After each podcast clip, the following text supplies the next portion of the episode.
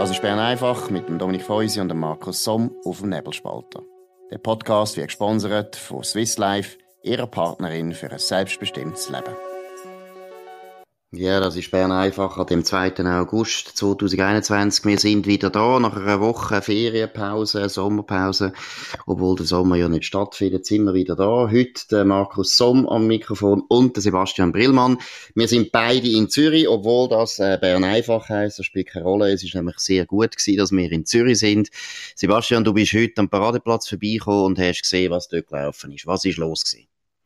Genau, ich bin mit dem Zug von Basel auf Zürich gekommen und bin in, in Empfang genommen worden ähm, von den Klimaaktivisten, die am Paradeplatz und in der Bahnhofstrasse ihre Vorführungen gemacht haben. Sie haben sich in Bäume aufgehängt und haben sich in Tonnen, wo sie mit Beton gefüllt haben, haben sie sich angemacht mit der Hand, sodass die Polizei äh, Mühe gehabt hat, sie schnell vor Ort ähm, zu arbeiten. Sie haben dem Treiben auch sehr geduldig äh, zugeschaut und es ist eigentlich noch eine, ein bisschen wie in einer, in einer Hippie-Kommune gewesen. Man hat gesungen und man hat ein paar ähm, Protestliedli ähm, zum Besten gegeben ja, und die ja. Polizei hat dort zugeschaut. Ähm, ja, ich habe das jetzt noch amüsant gefunden, außer dass ich ins Büro haben müssen laufen, obwohl es so kalt war. Ja, Aber von mir aus gesehen belustigend. Wie haben denn so, erstens, also wie lange ist denn das gegangen? Also hat denn die Polizei, ich meine, sie hat ja nachher Verhaftungen gegeben, hat die Polizei lang gar nicht eingegriffen oder wie ist das gewesen?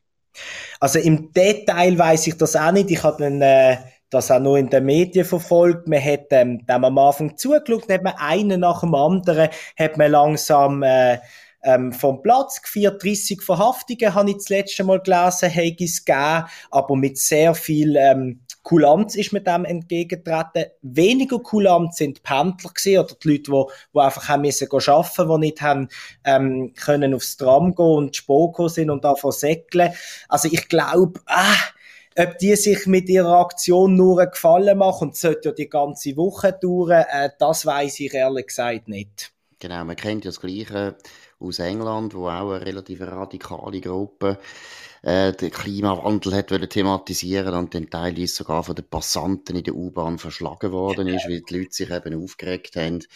Weil, äh, ja, können wir mal ein bisschen über den Sinn und Zweck von diesen Aktionen nachdenken, oder? Also erstens, Meiner Meinung nach sind die Demonstrationen vollkommen überflüssig, weil es ist ja nicht so, dass die offizielle Politik sich nicht darum kümmern würde. Im Gegenteil, mhm. die Regierungen und auch Parlament weltweit machen ja eigentlich viel, viel mehr, als die Leute wahrscheinlich wollen. Wir haben die CO2-Gesetzabstimmung in der Schweiz, die gezeigt hat, dass die Leute ja, also doch die Hälfte und nachher auch eine Mehrheit, eine knappe Mehrheit gefunden haben. Ja, brauchen wir jetzt nicht das CO2-Gesetz. Also, eine Demonstration ist ja immer etwas, wo du Widerstand leistest, Protest tust an, an, ankündigen. Da muss ich ehrlich sagen, das ist, das ist eigentlich ein lächerlicher Protest. Das ist im Prinzip wie ein Protest, wo du sagst, ja, wir wollen, dass das Parlament jetzt endlich, endlich mal eine AHV-Revision macht. Ja, okay, wir sind dran. Also es ist meiner Meinung nach ziemlich überflüssig. Absolut. Und, und die Medien haben natürlich dann sofort auch bei der UBS und der Credit Suisse nachgefragt, wie sie das finden, wenn ähm, da die Demonstranten von ihren Gebäuden ähm, sich platziert haben. Und dann hat es selbstverständlich hat der Klimaschutz für uns höchste Priorität, hat ein UBS-Sprecher gesagt. Und CS hat mitteilt, ja, das Pariser Abkommen, das sei also unbestreitbar für uns, da halten wir uns dran, das unterstützen wir. Also irgendwie ist es eine, eine, eine Demonstration, ein Protest für nichts, weil die, mhm. die sie wollen anklagen, die, die, die, die kuschen ja schon. Ja, genau. Und die Leute, die sie aber aber müssen überzeugen, nämlich, nämlich die Leute, die normalen Bürger, die vorbeilaufen, die habe ich das Gefühl, die sind eher verärgert denn begeistert. Ja, richtig. Und vor allem eben, sie sind auch verärgert, weil jeder weiß, ja, es gibt jetzt die Klimaerwärmung und äh, alle Politiker und äh, Regierungen von dieser Welt probieren etwas dagegen zu machen. Es ist einfach überflüssig, dass da noch ein paar junge äh, Leute, die nichts zu tun haben, äh, uns darauf aufmerksam machen, dass man da etwas sollte machen. Es ist ein bisschen peinlich. Aber was natürlich meiner Meinung nach viel, viel ernsthafter ist, und deshalb muss ich sagen, UBS und CS sehr naiv, wenn es da gerade so von Anfang an kuscht, da geht es um viel. Also sie kommen natürlich massiv jetzt unter Druck, wird bald auch in der Politik bemerkbar sein, dass sie äh, Investitionen nicht mehr tätigen, die sogenannte, äh, wie soll man sagen, klimaerwärmungstreibende Unternehmungen, oder? Das ist ja logisch, ist mal die Ölindustrie, aber eben nicht nur die Ölindustrie, das kann dann auch die Autoindustrie sein, das können, können eigentlich wahnsinnig viele Branchen sein, wo Banken nicht mehr dürfen investieren, wo man das auch auf eine Art anfangen kriminalisieren, dass man das Gefühl hat, ja, ja also CS tut da in Sklavenbandplantagen in Indien investieren. Das ist dann sehr ein ernsthafter Angriff. Ja, das ist ja, das ist ja das Irrationale am Ganzen. Ich meine, die Banken, wo da die oberste Priorität jetzt beim Klimaschutz ansetzen, die sollten doch eigentlich als oberste Priorität haben, dass es uns gut geht, dass es unserem Geld gut geht, dass wir überhaupt, ähm, könnten allenfalls sinnvolle Investitionen tätigen für den Klimaschutz. Auch übrigens müssen sie aufs Geld schauen von diesen Klimademonstranten. Es ist ein Widerspruch, vor allem aus dem Grund, aus, aus meiner Sicht, weil ich krieg so viel Angebot von Banken, wo man jetzt mir irgendwie ein Green Basket will anbieten. Und der hat einfach nicht die gleiche Rendite. Und es geht nicht nur um, um, um, um Aktien in irgendwelche Shells und so weiter, obwohl ich das sehr begrüße, aber es ist einfach nicht ehrlich. Und ich glaube auch, was du sagst, also das wird ein großes Problem werden für die Banken, wenn sie da nicht bald eine Strategie finden, um dem irgendwie realistisch gegenüberstehen.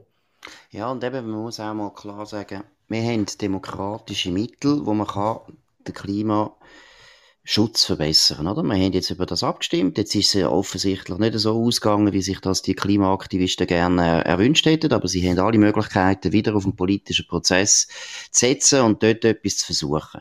Da machen sie wieder das Gleiche, was man natürlich bei NGOs die ganze Zeit kann beobachten dass sie eigentlich erpresserisch probieren, Sachen durchzusetzen, wo sie an der Urne nicht können durchsetzen oder? Im Prinzip ist völlig klar, die Banken, die machen das nachher nur aus Imagegründen, knicken mhm. die ein. Aber was passiert nachher? Ich meine, ehrlich gesagt, die Ölindustrie wird nicht einfach verschwinden, sondern die Ölindustrie wird einfach andere Investoren finden. Und die Investoren, woher kommen echt die? Die kommen aus Indien, die kommen aus China, die kommen einfach aus anderen Ländern, wo es nicht so gestörte Klimaaktivisten gibt. Und die Ölindustrie wird genau. noch genauso weiter existieren. Die fossilen Brennstoffe werden genauso weiter gebraucht werden. Ganz gleich, ob mehr jetzt da auch noch dabei sind oder nicht. Und es führt dazu, dass natürlich der Westen oder eben auch Banken wie äh, Schweizer Banken überhaupt keinen Einfluss mehr haben auf die Unternehmen. Absolut. Eine Partei, die ja hier äh, fürs CO2-Gesetz war, sehr umstritten, ist die FDP. Sie suchen jetzt einen neuen Präsidenten, eine neue Präsidentin, sind sich uneins, äh, sind völlig äh, auf dem suchenden Trip, wissen nicht, was sie sollen machen. Was sind da deine Eindrücke, wenn du die Kandidatensuche anschaust? Also, erstens ist es immer noch relativ schleppend, würde ich sagen. Gut, es ist Sommerzeit, muss man auch sehen. Zweitens, Petra Gössi ist natürlich immer noch im Amt. Ist auch ein ein komischer Rücktritt gewesen, wo sie da angekündigt hat, auf Ende Jahr. Da geht jetzt ein halbes Jahr das Theater weiter ist für die Partei nicht so gut. Äh, der Nationalrat Dobler aus St. Gallen hat sich gemolden, dass er Interesse hat am Präsidium. Die Zürich Zeitung probiert, äh, Susanne Vinzenz Stauffacher zu portieren. Merkt man ziemlich stark, sind es noch nicht so ganz offen gesagt, aber die wollen sie. Und wenn ich es jetzt mal so von außen beurteilen, zwei Kandidaten, muss ich sagen, Dobler wäre meiner Meinung nach sehr gut, der Unternehmer. Leistungsausweis, vernünftige Ansichten, wie wir ja können hören auf unserem, auf unserem Video. Der Reto mhm. Brennwald hat meiner Meinung nach ein brillantes Interview gemacht mit dem Nationalrat Dobler. Der wäre ein guter Kandidat. Vinzenz Stauffacher, muss ich sagen, habe ich sehr große Skepsis. Ist doch eher eine Vertreterin vom linksbürgerlichen Flügel von der Freisinnigen und genau das, ich meine, wenn man eben CO2-Gesetz hast du angesprochen, wenn man jetzt die Vox-Analysen anschaut, dann ist offensichtlich, die FDP hat mit ihrer Parole pro CO2-Gesetz, hat sie eigentlich ihre Leute überhaupt nicht abgeholt. Sie ist dort viel stark nach links gegangen. Wenn sie jetzt noch das Präsidium besetzt, wieder mit einer linken Nationalrätin, wie eben Susanne Vinzenz Stauffacher, übrigens auch aus dem Kanton St. Gallen, meiner Meinung nach wäre das ganz, ganz fatal. Genau, 63 Prozent ist ja rausgekommen von den FDP-Sympathisanten, ähm, die da, die da Nein gesagt haben. Was mich bei dieser ähm, Frage ums Präsidium so überrascht ist, dass sowohl ähm, Thomas Dobler als auch ähm, Frau Vinzenz Stauffacher sehr mit, äh, mit dem Co-Präsidium liebäugeln. Gut, heute hat sie jetzt in der NZZ gesagt, sie hat am Anfang das besser gefunden, als, als sie es jetzt noch findet. Müsste man da nicht sagen, hey, Dopplo, mach's oder Vincent Stauffacher machst, das ist unser Kurs, so werden wir es in Zukunft haben und nicht irgendwie, dass der Doppler eher noch aus, aus, aus der welschen Schweiz noch jemand vielleicht Linksbürgerlicher sucht oder, oder zusammen Vincent Stauffacher noch ein bisschen jemand Rechter sucht, dass man wieder wischiwaschi ist. Haltest du das für eine gute Idee, so ein Co-Präsidium? Ja, da bin ich, ich bin da noch muss sagen, noch nicht ganz sicher, was ich da soll finden. Erstens, grundsätzlich finde ich auch, was du findest an der Co-Leitungen, sei das in einer Partei, sei das in einer Firma, sei das in einer Redaktion, ist nie richtig gut. Weil am Schluss ist Verantwortung unteilbar und es wäre wichtig, dass man weiß, das ist der Präsident, der ist verantwortlich, der hat äh, etwas gut gemacht, der hat etwas Schlechtes gemacht und man kann ihn nachher auch äh, zur Rechenschaft ziehen. Das ist einfach wichtig. Gleichzeitig muss ich sagen, und deshalb finde ich die Idee von Marcel Dobler finde ich nicht so schlecht, dass man sagt, ja, wenn er gut einen Welschen und gleichzeitig einen Deutschschweizer.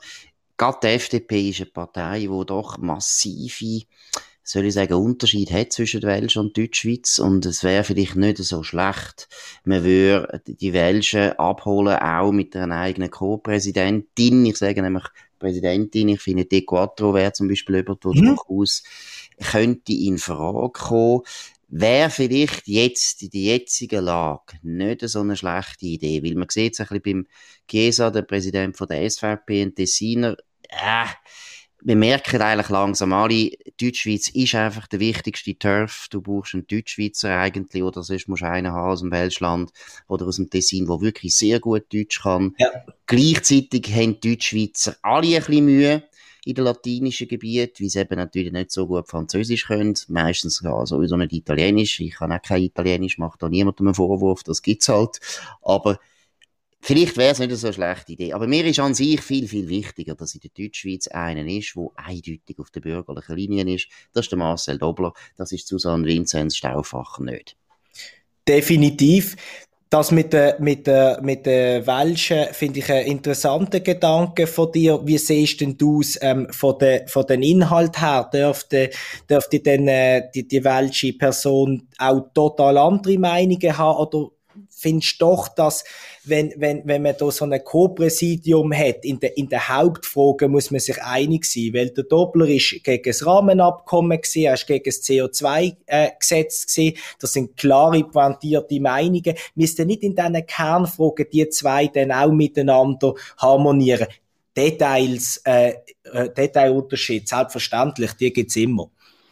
Ja, harmonieren sicher, aber da haben wir ja, ich meine, das ist heute schon so, dass die Welschen ein bisschen andere Prioritäten setzen als die Deutschschweizer, auch in der FDP. Man sieht es ja bei allen Parteien, wo eben FDP, die ehemalige CVP, also die Mitte und die SP, wo wirklich in beiden Landesteilen, also ich meine jetzt der Westschweizer Landesteil und der Deutschschweizer Landesteil, relativ stark sind, die haben einfach die Spannungen ein bisschen. Das Deutschschweizer Ticket politisch ein bisschen anders als, als die Welschen. Da kann man gar nicht verhindern, dass es da unterschiedliche Positionierungen gibt. Und die hat man ja jetzt auch schon in der Partei. Und jetzt kann man sagen, sagen ja, ist natürlich dann schon ein bisschen verrückt, wenn noch in der, im Co-Präsidium die zwei unterschiedlichen Färbungen vertreten sind. Aber da kann man gleichzeitig wieder sagen, ja, aber sie sind ja sowieso da. Es ist sowieso so. Und vielleicht könnte man eben gerade und ich denke jetzt gerade bei der FDP, sind die Welschen aus meiner Sicht lang ein Problem gewesen, weil sie sind sehr viel europhiler gewesen mhm. als die Deutschschweizer. Und das hat die Partei massiv unter Druck gesetzt. Und eben nichts gegen die Welschen, die dürfen ihre eigenen äh, Vorlieben haben. Europhilie ist heute auch nicht mehr stark äh, verbreitet im Welschland. Also hat, eigentlich der Unterschied ist gar nicht mehr so groß zwischen Deutschschweiz und Welschland. Aber das ist natürlich mal groß gewesen in den 90er Jahren, massiv. Du als Basler weißt, dass Basler dort ganz eine andere Ansicht hatten, in denen auch eine welsche Ansicht, aber der Basler so Freisinn, oder, sind wir ehrlich, jetzt wir reden nicht vom Baselbieter Freisinn, sondern vom Basel Stadtfreisinn, mhm. der ist eigentlich, der ist ja scheintot, den gibt's ja fast nicht mehr. Also, ich finde, das wäre nicht so schlimm. Also, du hast völlig recht, oder? Die müssen dann sich, dann sich schon abstimmen und in den wichtigen Fragen kann man nicht unterschiedlicher Meinung sein, vor allem bei Abstimmungen geht das nicht. Aber eben, die, die Spannung hat man heute schon und da muss man ja auch in der Schweizer Partei eine gemeinsame Linie dann beschließen. Also muss man die halt dann einfach auf Präsidiumsstufen auch noch machen. Mhm. Das war Diskussion zum Röstigraben gesehen. Jetzt gibt's noch einen anderen Graben, nämlich der von Stadt und Land. Dort ist jetzt der angesprochene SVP-Präsident Marco Chiesa mit einer 1. August-Rede ins Grünzfeuer von der Kritik gekommen, weil er die Städter harsch angeht für ihre Arroganz. Sie sind Luxuslinke und würden überhaupt nicht mehr verstehen, ähm, was, was auf dem Land so passiert. Das finden natürlich die Städter alles andere als lustig. Hast du die Rede gesehen? Wie beurteilst du die? Ich muss sagen, ich finde, das ist eigentlich eine gute Rede. Weil, äh, und ich meine, die Reaktionen zeigen ja, dass er natürlich schon ein Wespennest gestochen hat. Oder? Wir wissen es alle, du und ich auch, wir, wir erleben es ja selber in der eigenen Arbeit, weil äh, Medien sind alle in der Stadt und wir wissen, wie die Städte anders ticken als viel, viel grosse Teile der Bevölkerung. Und ich würde halt auch sagen, der Stadt-Land-Gegensatz ist ein bisschen falsch äh, bezeichnet. Das ist eigentlich nicht ein Stadt-Land-Gegensatz, sondern mhm. es ist ein Innenstadt- gegen den Rest vom Land Gegensatz. Und das sind ja einfach, eben, es ist Basel, Bern, Zürich, Lausanne, Genf und dort einfach extrem die Innenstädte und schon die Agglomeration. Gemeinden, die denken ja schon viel ähnlicher wie das sogenannte Land. Also es ist eben nicht ein Stadt-Land-Gegensatz, sondern es ist ein Stadt- Aglo-Land-Gegensatz. Und äh, ich glaube, der GESA hat da ein wichtiges Thema aufgebracht. Natürlich ein bisschen provokativ, aber das ist auch gut, weil, weil ich finde, es ist ein echtes Problem, weil es ist gar nicht ein regionales Problem, sondern es ist letztlich ein Klassenkonflikt. Und ja. du hast heute eigentlich in der Innenstadt leben nur noch die Akademiker, die gut verdienen. Und die denken politisch anders. Das ist okay. Das ist jetzt halt ihre, ihre Wahl. Aber sie denken politisch anders, weil sie sind eine Elite, sie sind besser zahlt, sie sind eine Oberschicht.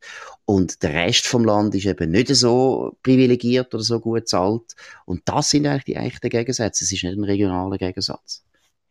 Das sehe ich, sehe ich genau gleich und das ist auch etwas, wo mir Sorge bereitet, weil ich kann jeden verstehen, der auf dem Land aufgewachsen ist, der will in die Stadt arbeiten, in Ausgang studieren, leben irgendwann einmal. Ich habe größtes Verständnis für das. Aber das führt zu einer wahnsinnigen Anpassung, oder? Die Städte wachsen auch. Ich habe gerade letztens gesehen, Basel ist, ist irgendwie seit, seit x Jahren hat, hat es nicht mehr so viele Einwohner gegeben, Trend massiv steigend. Da kommen irgendwie so wie, so, schon wieder Rekordzahlen werden vermutet in, in in, in zehn Jahren, was es noch nie gegeben hat. Und da wünschte ich mir einfach Ansätze wieder, ähm, was das Land attraktiver mache, aber wenn ich die momentane Politik anschaue, da, da, da sehe ich irgendwie nichts. Mhm, also um zum das Land wieder zum Land wieder attraktiver machen, dass man gern dort lebt und auch gut dort lebt. Ja, kommt ein darauf eben, es kommt jetzt darauf an, was man unter Land versteht. Oder? Äh, erstens würde ich behaupten, Städte werden für sehr viele Leute einfach langsam zu teuer, oder? Also wenn es keine Genossenschaftswohnungen gibt, wie jetzt Zürich, ein Drittel der Wohnungen sind dort Genossenschaften, das ist in Basel nie so krass, auch in Bern ist es nicht so krass, aber wenn man das nicht hätte, Genossenschaftswohnung in Zürich, wird es langsam schwierig, mhm. in der. Stadt zu leben. Für Familien und für Leute, die nicht jetzt gerade extrem gutes Einkommen haben. Von dem her glaube ich eben, die Leute werden gar keine Wahl haben, als aufs Land ziehen. Weil sie können sich einfach nicht mehr leisten auf die Innenstädte. Also, ich glaube, das wird schon wieder einen Ausgleich führen, zu, zu einem Ausgleich führen, weil einfach viele Leute aufs Land gehen und weißt, ehrlich gesagt, Land schon relativ weit weg dann langsam. Also jetzt, wenn ich die Gross Grossregion Zürich anschaue, da gehen jetzt also sehr viele Leute in Aargau, in Thurgau, ja, teilweise sogar auf St. Gallen, weil sie einfach dort noch Wohnraum finden, wo sie können zahlen Und das wird politisch natürlich meiner Meinung nach die Differenz, äh, wie soll ich sagen, nicht einerseits vertiefen, aber andererseits sind das dann viele ehemalige Städter, wo teilweise eben auch ein bisschen die wie soll ich sagen, urbanen Vorlieben haben politisch. Also es könnte dann auch sein, dass das Land, das Land ein bisschen äh, verstädtert, was nicht so gut wäre, weil meiner Meinung nach eben das Land und die Aglo, das sind ja eigentlich im ehrlich sein, die einfacheren Leute von der Bevölkerung, die meistens politisch viel bessere Nase und einen gesunden Menschenverstand als eben die Akademiker, die halt schon teilweise sehr überzüchtete Vorstellungen haben von dieser Welt. Das ist es so. Ja gut, das war das erste Mal nach der Sommerpause. Bern einfach mit dem Markus Sommer und dem Sebastian Brillmann. Wir sind morgen wieder da zur gleichen Zeit. dem gleichen Kanal. Tönt den abonnieren, tönt den Nebelspalter abonnieren, nebelspalter.ch jederzeit die neuesten und besten Analysen, Recherchen und Kommentare zur Zeit. Danke für die Aufmerksamkeit, wir wünschen einen schönen Abend und bis bald. Das war Bern einfach mit dem Dominik Feusi und dem Markus Somm auf dem Nebelspalter. Der Podcast wird gesponsert von Swiss Life, ihrer Partnerin für ein selbstbestimmtes Leben. Den Podcast könnt ihr auf nebelspalter.ch abladen und auf allen gängigen Plattformen wie Spotify oder Apple Podcast und so weiter.